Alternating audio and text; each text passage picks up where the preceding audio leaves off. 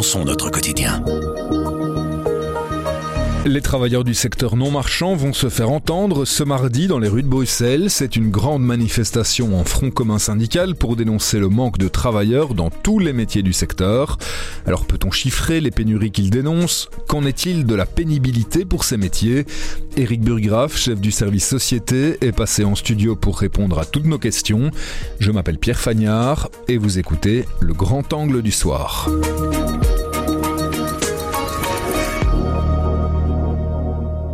Bonjour Eric. Bonjour Pierre. Pour bien comprendre de quoi on parle, on entend quoi par secteur non marchand? C'est un vaste secteur qui présente plusieurs centaines de milliers de travailleurs. On parle du milieu hospitalier, des maisons de repos, de l'accueil des personnes en situation de handicap, de l'hébergement de ces personnes, de l'aide à la jeunesse, des soins à domicile, de l'aide aux familles, du monde socioculturel, et de l'accueil de l'enfant. C'est un ensemble de secteurs assez important dans l'économie belge. Il s'agit là d'une manifestation organisée en front commun. Quels sont les motifs avancés par les syndicats? C'est quoi les raisons de la colère? En fait, ils regrettent essentiellement les désinvestissements chroniques dans le secteur, qui ne datent pas d'aujourd'hui, mais certains sont plus récents que d'autres. Et au départ de ces désinvestissements, ils, estiment que la population encourt des risques d'avoir un service moins bien rendu. On imagine bien ce que c'est dans le milieu hospitalier avec des temps d'attente peut-être plus importants. On peut imaginer ce que c'est en crèche quand il n'y a pas de place ou quand il n'y a personne pour encadrer, ou on imagine ce que c'est dans les maisons de repos. Euh, voilà. Il regrette aussi le repos de certaines mesures. Les crèches, par exemple, il, est question depuis plusieurs mois d'abaisser la norme, en fait, et en réalité d'augmenter l'encadrement pour les enfants. Cette mesure était reportée, en fait, euh, à l'année prochaine, par exemple. Voilà. Ouais, donc du désinvestissement, des mesures euh, qui sont reportées. Pour le dossier que vous signez sur cette manifestation avec Sandra Durieux et Jean-Philippe de Vauguelard, vous avez interrogé les responsables de deux centrales syndicales. Très concrètement, ils disent quoi C'est quoi leur message phare? Le message phare, par exemple, d'Yves qui est le permanent de, de la CNE, il dit Nous sommes aujourd'hui dans un cercle vicieux. Les conditions de travail sont mauvaises, les gens tombent comme des mouches, ce qui influe sur les conditions de travail de ceux qui restent.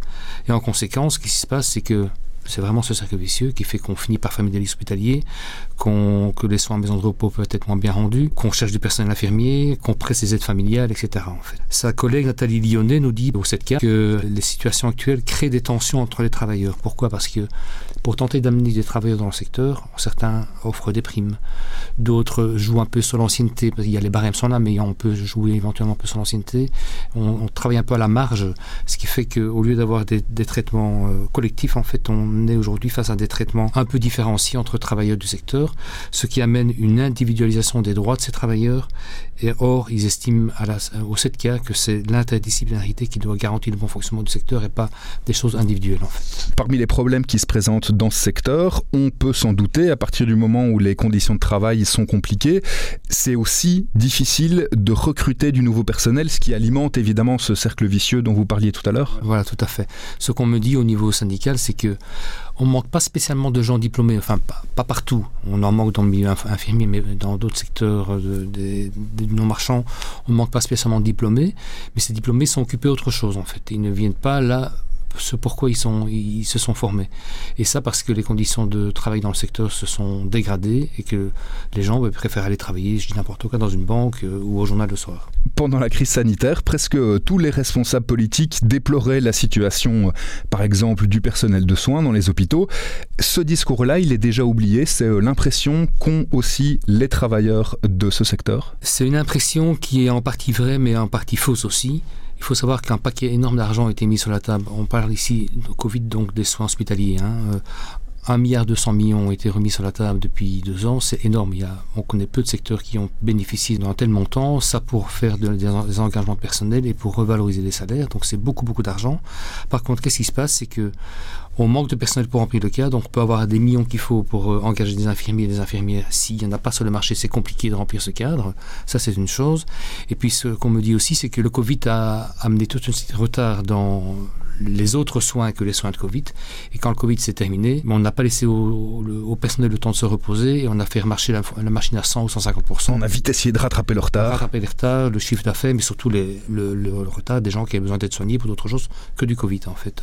Et donc tout ça fait un peu ce cercle vicieux qui fait que c'est quand même compliqué aujourd'hui. Si on essaye de placer cette situation dans le temps, c'est dû à la conjoncture économique actuelle où il y avait déjà des problèmes avant la crise des prix de l'énergie. Il y avait déjà des problèmes avant. On me dit que le, le secteur vit des soucis depuis 20 ans, donc ça ne date pas d'aujourd'hui. Par contre, ce qui arrive aujourd'hui, la difficulté générale des finances publiques n'arrange certainement rien. L'exemple que j'ai tout à l'heure est vraiment un bel exemple. Le, report l'assouplissement des normes dans les crèches, il est là parce que les finances publiques sont en difficulté. Et donc ça, ce, genre de comportement peut se, reproduire à d'autres étages. Pour euh, terminer, c'est possible d'évaluer concrètement la pénibilité des, emplois du secteur? Il y a un questionnaire qui s'y est penché. Oui, donc ça c'est le travail euh, qu'a fait le 7K à l'ULB. Ils ont fait une enquête sur quand même 5000 personnes, c'est énorme dans, pour une enquête comme celle-là pour essayer d'objectiver la, la, pénibilité du travail. Et il en ressort par exemple que la moitié des personnes qui travaillent dans les, dans les hôpitaux, les, les soins à domicile ou les soins à personnes âgées font état de difficultés de travail très élevées en fait. la moitié La moitié, c'est beaucoup, beaucoup. On constate que parmi les gens qui ont des exigences professionnelles les, les plus élevées, 88%, presque la totalité, se déclarent en épuisement physique.